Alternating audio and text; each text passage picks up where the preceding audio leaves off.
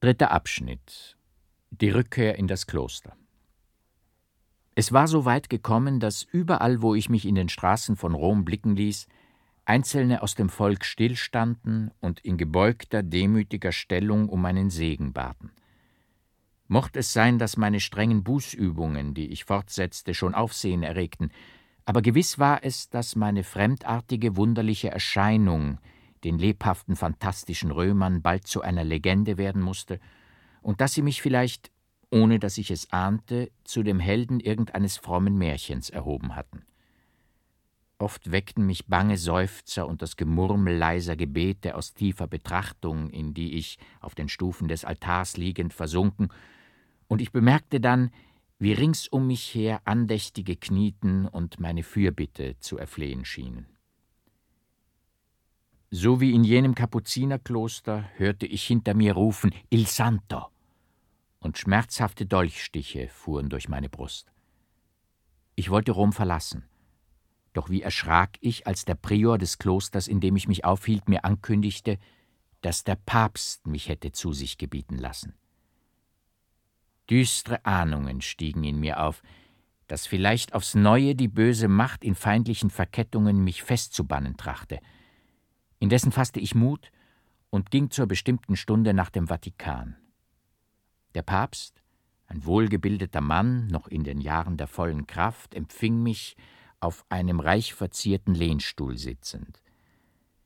Zwei wunderschöne, geistlich gekleidete Knaben bedienten ihn mit Eiswasser und durchfächelten das Zimmer mit Reiherbüschen, um, da der Tag überheiß war, die Kühle zu erhalten. Demütig trat ich auf ihn zu und machte die gewöhnliche Kniebeugung. Er sah mich scharf an. Der Blick aber hatte etwas Gutmütiges. Und statt des strengen Ernstes, der sonst, wie ich aus der Ferne wahrzunehmen geglaubt, auf seinem Gesichte ruhte, ging ein sanftes Lächeln durch alle Züge. Er frug, woher ich käme, was mich nach Rom gebracht, kurz das Gewöhnlichste über meine persönlichen Verhältnisse, und stand dann auf, indem er sprach Ich ließ euch rufen, weil man mir von eurer seltenen Frömmigkeit erzählt. Warum, Mönch Medardus, treibst du deine Andachtsübungen öffentlich vor dem Volk in den besuchtesten Kirchen? Gedenkst du zu erscheinen als ein Heiliger des Herrn und angebetet zu werden von dem fanatischen Pöbel, so greife in deine Brust und forsche wohl, wie der innerste Gedanke beschaffen, der dich so zu handeln treibt. Bist du nicht rein vor dem Herrn und vor mir, seinem Statthalter, so nimmst du bald ein schmähliches Ende, Mönch Medardus. Diese Worte sprach der Papst mit starker, durchdringender Stimme, und wie treffende Blitze funkelte es aus seinen Augen. Nach langer Zeit zum ersten Mal fühlte ich mich nicht der Sünde schuldig, der ich angeklagt wurde, und so musste es wohl kommen, dass ich nicht allein meine Fassung behielt, sondern auch von dem Gedanken, dass meine Buße aus wahrer innerer Zerknirschung hervorgegangen, erhoben wurde und wie ein Begeisterter zu sprechen vermochte Ihr hochheiliger Statthalter des Herrn, Wohl ist euch die Kraft verliehen, in mein Inneres zu schauen. Wohl mögt ihr es wissen, dass zentnerschwer mich die unsägliche Last meiner Sünden zu Boden drückt, aber ebenso werdet ihr die Wahrheit meiner Reue erkennen. So fing ich an und erzählte nun ohne Namen zu nennen und so gedrängt als möglich meinen ganzen Lebenslauf. Aufmerksamer und aufmerksamer wurde der Papst. Er setzte sich in den Lehnstuhl und stützte den Kopf in die Hand. Er sah zur Erde nieder, dann fuhr er plötzlich in die Höhe. Die Hände übereinander geschlagen und mit dem rechten Fuß ausschreitend, als wolle er auf mich zutreten, starrte er mich an mit glühenden Augen. Als ich geendet, setzte er sich aufs Neue. Eure Geschichte, Mönch Medardus, fing er an, ist die verwunderlichste, die ich jemals vernommen. Glaubt ihr an die offenbare, sichtliche Einwirkung einer bösen Macht, die die Kirche Teufel nennt? Ich wollte antworten, der Papst fuhr fort, Glaubt ihr, dass der Wein, den ihr aus der Reliquienkammer stahlt und austranket, euch zu den Freveln trieb, die ihr beginget? Wie ein von giftigen Dünsten geschwängertes Wasser gab er Kraft dem bösen Keim, der in mir ruhete, dass er fortzuwuchern vermochte. Als ich dies erwidert, schwieg der Papst einige Augenblicke, dann fuhr er mit ernstem, in sich gekehrtem Blick fort, wie wenn die Natur die Regel des körperlichen Organisms auch im Geistigen befolgte, dass gleicher Keim nur Gleiches zu gebären vermag. Wenn Neigung und Wollen, wie die Kraft, die im Kern verschlossen, des hervorschießenden Baumes Blätter wieder grün färbt, sich fortpflanzte von Vätern zu Vätern, der ewige Geist schuf einen Riesen, der jenes blinde Tier, das in uns wüte, zu bändigen und in Fesseln zu schlagen vermag. Bewusstsein heißt dieser Riese, aus dessen Kampf mit dem Tier sich die Spontaneität erzeugt. Des Riesen Sieg ist die Tugend, der Sieg des Tieres die Sünde. Der Papst schwieg einige Augenblicke. Dann heiterte sein Blick sich auf und er sprach mit sanfter Stimme: Glaubt ihr, Mönch Medardus, dass es für den Statthalter des Herrn schicklich sei, mit euch über Tugend und Sünde zu vernünfteln? Ihr habt, hochheiliger Herr, erwiderte ich, euren Diener gewürdigt, eure tiefe Ansicht des menschlichen Seins zu vernehmen, und wohl mag es euch ziemen, über den Kampf zu sprechen, den ihr längst herrlich und glorreich siegend geendet. Du hast eine gute Meinung von mir, Bruder Medardus, sprach der Papst, oder glaubst du, dass die Tiara der Lorbeer sei, der mich als Helden und Sieger der Welt verkündet? Es ist, sprach ich, wohl etwas Großes, König sein und herrschen über ein Volk. So im Leben hochgestellt, mag alles ringsumher näher zusammengerückt, in jedem Verhältnis kommensurabler erscheinen, und eben durch die hohe Stellung, sich die wunderbare Kraft des Überschauens entwickeln, die wie eine höhere Weihe sich kundtut im geborenen Fürsten. Du meinst, fiel der Papst ein, dass selbst den Fürsten, die schwach an Verstande und Willen, doch eine gewisse wunderliche Sagazität beiwohne, die füglich für Weisheit geltend der Menge zu imponieren vermag. Aber wie gehört das hierher? Ich wollte, fuhr ich fort, von der Weihe der Fürsten reden, deren Reich von dieser Welt ist, und dann von der heiligen göttlichen Weihe des Statthalters des Herrn. Auf geheimnisvolle Weise erleuchtet der Geist des Herrn die im Konklave verschlossenen hohen Priester. Getrennt in einzelnen Gemächern frommer Betrachtung hingegeben, befruchtet der Strahl des Himmels das nach der Offenbarung sich sehnende Gemüt, und ein Name erschallt wie ein die ewige Macht lobpreisender Hymnus von den begeisterten Lippen. Nur kundgetan in irdischer Sprache wird der Beschluss der ewigen Macht, die sich ihren würdigen Statthalter auf Erden erkor. Und so, hochheiliger Herr, ist eure Krone im dreifachen Ringe das Mysterium eures Herrn, des Herrn der Welten verkündend, in der Tat der Lorbeer, der euch als Helden und Sieger darstellt. Nicht von dieser Welt ist euer Reich, und doch seid ihr berufen zu herrschen über alle Reiche dieser Erde, die Glieder der unsichtbaren Kirche sammelnd unter der Fahne des Herrn. Das weltliche Reich, das euch beschieden, ist nur euer in himmlischer Pracht blühender Thron. Das gibst du zu, unterbrach mich der Papst, das gibst du zu, Bruder Medardus, dass ich Ursache habe, mit diesem mir beschiedenen Thron zufrieden zu sein. Wohl ist meine blühende Roma geschmückt mit himmlischer Pracht, das wirst du auch wohl fühlen, Bruder Medardus. Hast du deinen Blick nicht ganz dem Irdischen verschlossen? Doch das glaube ich nicht. Du bist ein wackerer Redner und hast mir zum Sinn gesprochen. Wir werden uns, merk ich, näher verständigen. Bleibe hier. In wenigen Tagen bist du vielleicht Prior, und später könnte ich dich wohl gar zu meinem Beichtvater erwählen. Gehe. Gebärde dich weniger närrisch in den Kirchen. Zum Heiligen schwingst du dich nun einmal nicht hinauf. Der Kalender ist vollzählig. Gehe.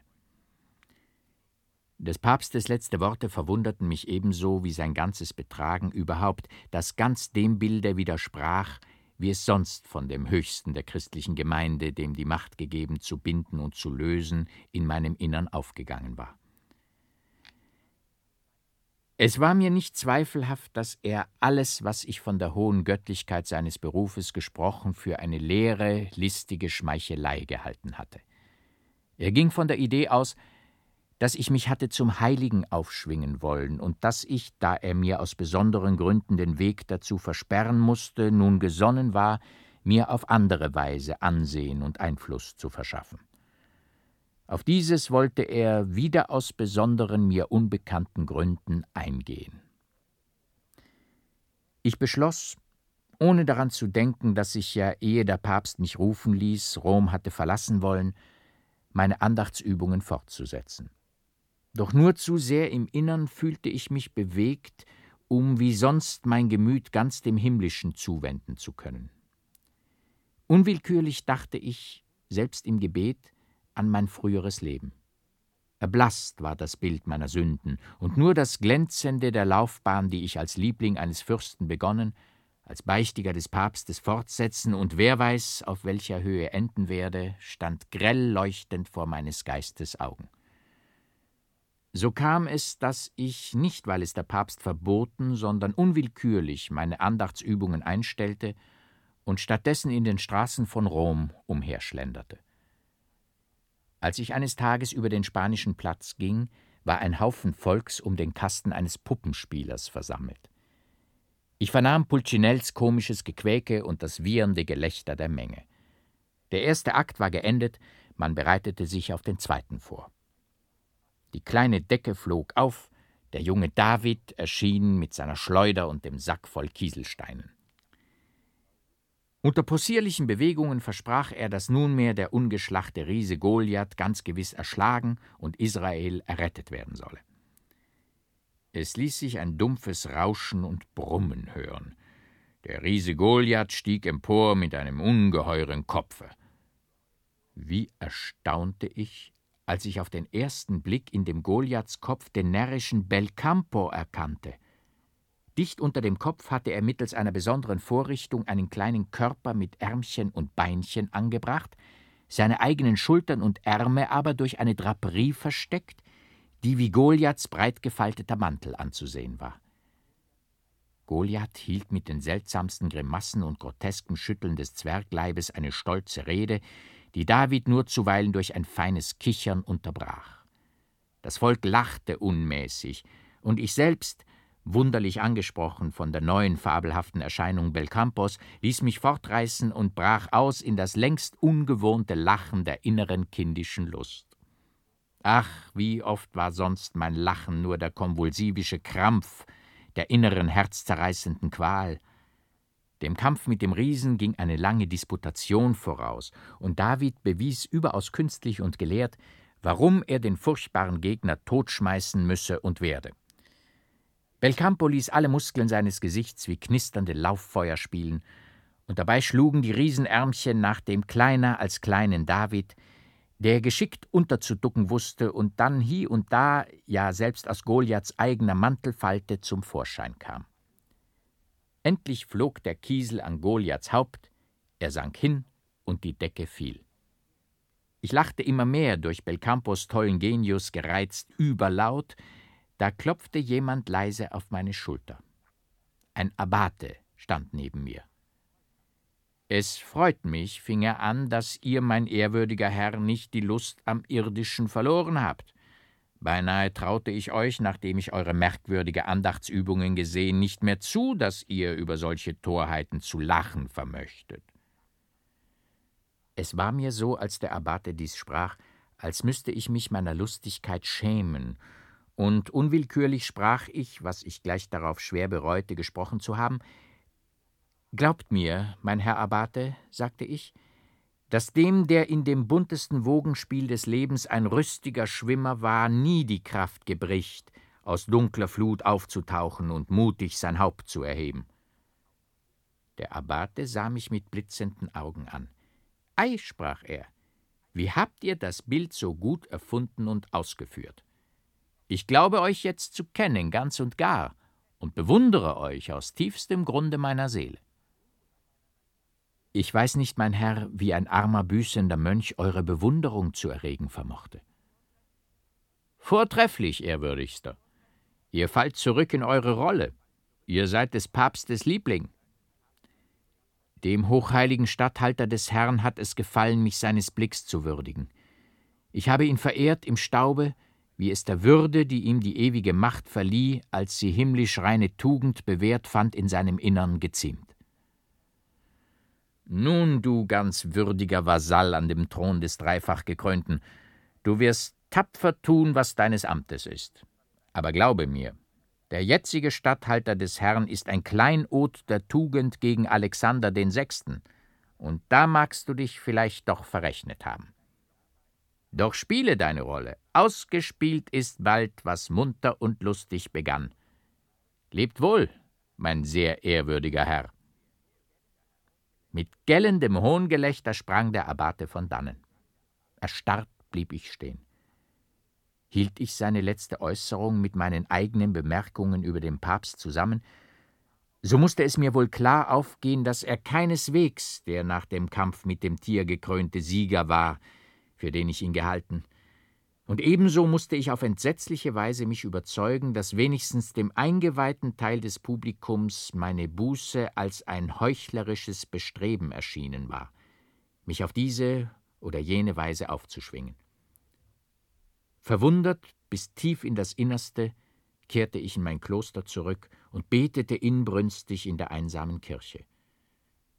Da fiel es mir wie Schuppen von den Augen und ich erkannte bald die Versuchung der finstern Macht, die mich aufs Neue zu verstricken getrachtet hatte, aber zugleich meine sündige Schwachheit und die Strafe des Himmels. Nur schnelle Flucht konnte mich retten, und ich beschloss, mit dem frühesten Morgen mich auf den Weg zu machen. Schon war beinahe die Nacht eingebrochen, als die Hausglocke des Klosters stark angezogen wurde. Bald darauf trat der Bruder Pförtner in meine Zelle und berichtete, dass ein seltsam gekleideter Mann durchaus begehre, mich zu sprechen. Ich ging nach dem Sprachzimmer. Es war Belcampo, der nach seiner tollen Weise auf mich zusprang, bei beiden Armen mich packte und mich schnell in einen Winkel zog. Medardus, fing er leise und eilig an. Medardus, du magst es nun anstellen, wie du willst, um dich zu verderben. Die Narrheit ist hinter dir her auf den Flügeln des Westwindes, Südwindes oder auch Süd-Südwest oder sonst, und packt dich, ragt auch nur noch ein Zipfel deiner Kutte hervor aus dem Abgrunde und zieht dich herauf. O Medardus, erkenne das. Erkenne, was Freundschaft ist, erkenne, was Liebe vermag, glaube an David und Jonathan, liebster Kapuziner. Ich habe Sie als Goliath bewundert, fiel ich dem Schwätzer in die Rede, aber sagen Sie mir schnell, worauf es ankommt, was Sie zu mir hertreibt. Was mich hertreibt? sprach Belcampo. Was mich hertreibt? Wahnsinnige Liebe zu einem Kapuziner, dem ich einst den Kopf zurechtsetzte, der herumwarf mit blutig goldenen Dukaten, der Umgang hatte mit scheußlichen Revenants, der, nachdem er was weniges gemordet hatte, die schönste der Welt heiraten wollte bürgerlicher oder vielmehr adliger Weise? Halt ein, rief ich. Halt ein, du grauenhafter Narr. Gebüßt hab ich schwer, was du mir vorwirfst im freveligen Mutwillen. O Herr, fuhr Belcampo fort, noch ist die Stelle so empfindlich, wo euch die feindliche Macht tiefe Wunden schlug? Also ist eure Heilung noch nicht vollbracht. Nun, ich will sanft und ruhig sein wie ein frommes Kind. Ich will mich bezähmen, ich will nicht mehr springen, weder körperlich noch geistig, und euch, geliebter Kapuziner, bloß sagen, dass ich euch hauptsächlich eurer sublimen Tollheit halber so zärtlich liebe. Und da es überhaupt nützlich ist, dass jedes tolle Prinzip so lange lebe und gedeihe auf Erden als nur immer möglich, so rette ich dich aus jeder Todesgefahr, in die du mutwilligerweise dich begibst. In meinem Puppenkasten habe ich ein Gespräch belauscht, das dich betrifft. Der Papst will ich zum Prior des hiesigen Kapuzinerklosters und zu seinem Beichtiger erheben. Fliehe schnell, schnell fort von Rom, denn Dolche lauern auf dich. Ich kenne den Bravo, der dich ins Himmelreich spedieren soll. Du bist dem Dominikaner, der jetzt des Papstes Beichtiger ist, und seinem Anhänger im Wege. Morgen darfst du nicht mehr hier sein. Diese neue Begebenheit konnte ich gar gut mit den Äußerungen des unbekannten Abbates zusammenräumen. So betroffen war ich, dass ich kaum bemerkte, wie der possierliche Belcampo mich einmal über das andere an das Herz drückte und endlich mit seinen gewöhnlichen seltsamen Grimassen und Sprüngen Abschied nahm. Mitternacht mochte vorüber sein, als ich die äußere Pforte des Klosters öffnen und einen Wagen dumpf über das Pflaster des Hofes hereinrollen hörte. Bald darauf kam es den Gang herauf. Man klopfte an meine Zelle. Ich öffnete und erblickte den Pater Guardian, dem ein tief vermummter Mann mit einer Fackel folgte. Bruder Medardus, sprach der Guardian, ein Sterbender verlangt in der Todesnot euren geistlichen Zuspruch und die letzte Ölung. Tut, was eures Amtes ist, und folgt diesem Mann, der euch dorthin führen wird, wo man eurer bedarf. Mich überlief ein kalter Schauer. Die Ahnung, dass man mich zum Tode führen wolle, regte sich in mir auf. Doch durfte ich mich nicht weigern und folgte daher dem Vermummten, der den Schlag des Wagens öffnete und mich nötigte einzusteigen. Im Wagen fand ich zwei Männer, die mich in ihre Mitte nahmen. Ich frug, wo man mich hinführen wolle, wer gerade von mir Zuspruch und letzte Ölung verlange. Keine Antwort. In tiefem Schweigen ging es fort durch mehrere Straßen. Ich glaubte an dem Klange wahrzunehmen, dass wir schon außerhalb Roms waren, doch bald vernahm ich deutlich, dass wir durch ein Tor und dann wieder durch gepflasterte Straßen fuhren. Endlich hielt der Wagen, und schnell wurden mir die Hände gebunden, und eine dicke Kappe fiel über mein Gesicht. Euch soll nichts Böses widerfahren, sprach eine raue Stimme, nur schweigen müsst ihr über alles, was ihr sehen und hören werdet, sonst ist euer augenblicklicher Tod gewiss. Man hob mich aus dem Wagen, Schlösser klirrten und ein Tor dröhnte auf in schweren, ungefügigen Angeln. Man führte mich durch lange Gänge und endlich Treppen hinab, tiefer und tiefer. Der Schall der Tritte überzeugte mich, dass wir uns in Gewölben befanden, deren Bestimmung der durchdringende Totengeruch verriet. Endlich stand man still. Die Hände wurden mir losgebunden, die Kappe mir vom Kopfe gezogen. Ich befand mich in einem geräumigen, von einer Ampel schwach beleuchteten Gewölbe. Ein schwarz vermummter Mann, wahrscheinlich derselbe, der mich hergeführt hatte, stand neben mir, Ringsumher saßen auf niedrigen Bänken Dominikanermönche. Der grauenhafte Traum, den ich einst in dem Kerker träumte, kam mir in den Sinn. Ich hielt meinen qualvollen Tod für gewiss. Doch blieb ich gefasst und betete inbrünstig im Stillen nicht um Rettung, sondern um ein seliges Ende. Nach einigen Minuten düstern, ahnungsvollen Schweigens trat einer der Mönche auf mich zu und sprach mit dumpfer Stimme wir haben einen eurer Ordensbrüder gerichtet, Medardus. Das Urteil soll vollstreckt werden. Von euch, einem heiligen Manne, erwartet er Absolution und Zuspruch im Tode. Geht und tut, was eures Amtes ist. Der Vermummte, welcher neben mir stand, fasste mich unter den Arm und führte mich weiter fort durch einen engen Gang in ein kleines Gewölbe. Hier lag in einem Winkel auf dem Strohlager ein bleiches, abgezehrtes, mit Lumpen behängtes Geripp. Der Vermummte setzte die Lampe, die er mitgebracht, auf den steinernen Tisch in der Mitte des Gewölbes und entfernte sich. Ich nahte mich dem Gefangenen. Er drehte sich mühsam nach mir um. Ich erstarrte, als ich die ehrwürdigen Züge des frommen Cyrillus erkannte. Ein himmlisches Lächeln überflog sein Gesicht, so haben mich, fing er mit matter Stimme an, die entsetzlichen Diener der Hölle, welche hier hausen, doch nicht getäuscht. Durch sie erfuhr ich, dass du, mein lieber Bruder Medardus, dich in Rom befändest. Und als ich mich so sehnte nach dir, weil ich großes Unrecht an dir verübt habe, da versprachen sie mir, sie wollten dich zu mir führen in der Todesstunde. Die ist nun wohl gekommen, und sie haben Wort gehalten. Ich kniete nieder bei dem frommen, ehrwürdigen Greis. Ich beschwor ihn, mir nun vor allen Dingen zu sagen, wie es möglich gewesen sei, ihn einzukerkern, ihn zum Tode zu verdammen. Mein lieber Bruder Medardus, sprach Cyril, erst nachdem ich reuig bekannt, wie sündlich ich aus Irrtum an dir gehandelt, erst wenn du mich mit Gott versöhnt, darf ich von meinem Elende, von meinem irdischen Untergange zu dir reden. Du weißt, dass ich und mit mir unser Kloster dich für den verruchtesten Sünder gehalten. Die ungeheuersten Frevel hattest du, so glaubten wir, auf dein Haupt geladen, und ausgestoßen hatten wir dich aus aller Gemeinschaft.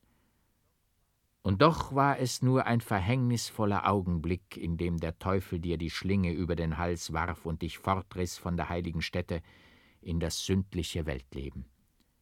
Dich um deinen Namen, um dein Kleid, um deine Gestalt betrügend, beging ein teuflischer Heuchler jene Untaten, die dir beinahe den schmachvollen Tod des Mörders zugezogen hätten. Die ewige Macht hat es auf wunderbare Weise offenbart, dass du zwar leichtsinnig sündigtest, indem dein Trachten darauf ausging, dein Gelübde zu brechen, dass du aber rein bist von jenen entsetzlichen Freveln. Kehre zurück in unser Kloster. Leonardus, die Brüder werden dich, den verloren Geglaubten, mit Liebe und Freudigkeit aufnehmen. O Medardus! Der Greis, von Schwäche übermannt, sank in eine tiefe Ohnmacht. Ich widerstand der Spannung, die seine Worte, welche eine neue, wunderbare Begebenheit zu verkünden schienen, in mir erregt hatten, und nur an ihn, an das Heil seiner Seele denkend, suchte ich, von allen anderen Hilfsmitteln entblößt, ihn dadurch ins Leben zurückzurufen, dass ich langsam und leise Kopf und Brust mit meiner rechten Hand anstrich, eine in unseren Klöstern übliche Art, Todkranke aus der Ohnmacht zu wecken. Cyrillus erholte sich bald und beichtete mir, er der fromme, dem freveligen Sünder. Aber es war, als würde, indem ich den Greis, dessen höchste Vergehen nur in Zweifeln bestanden, die ihm hie und da aufgestoßen, absolvierte, von der hohen ewigen Macht ein Geist des Himmels in mir entzündet, und als sei ich nur das Werkzeug, das körpergewordene Organ, dessen sich jene Macht bediene, um schon hienieden zu dem noch nicht entbundenen Menschen menschlich zu reden. Cyrillus hob den andachtsvollen Blick zum Himmel und sprach O mein Bruder Medardus, wie haben mich deine Worte erquickt. Froh gehe ich dem Tod entgegen, den mir verruchte Bösewichter bereitet. Ich falle ein Opfer der grässlichsten Falschheit und Sünde, die den Thron des dreifach gekrönten umgibt.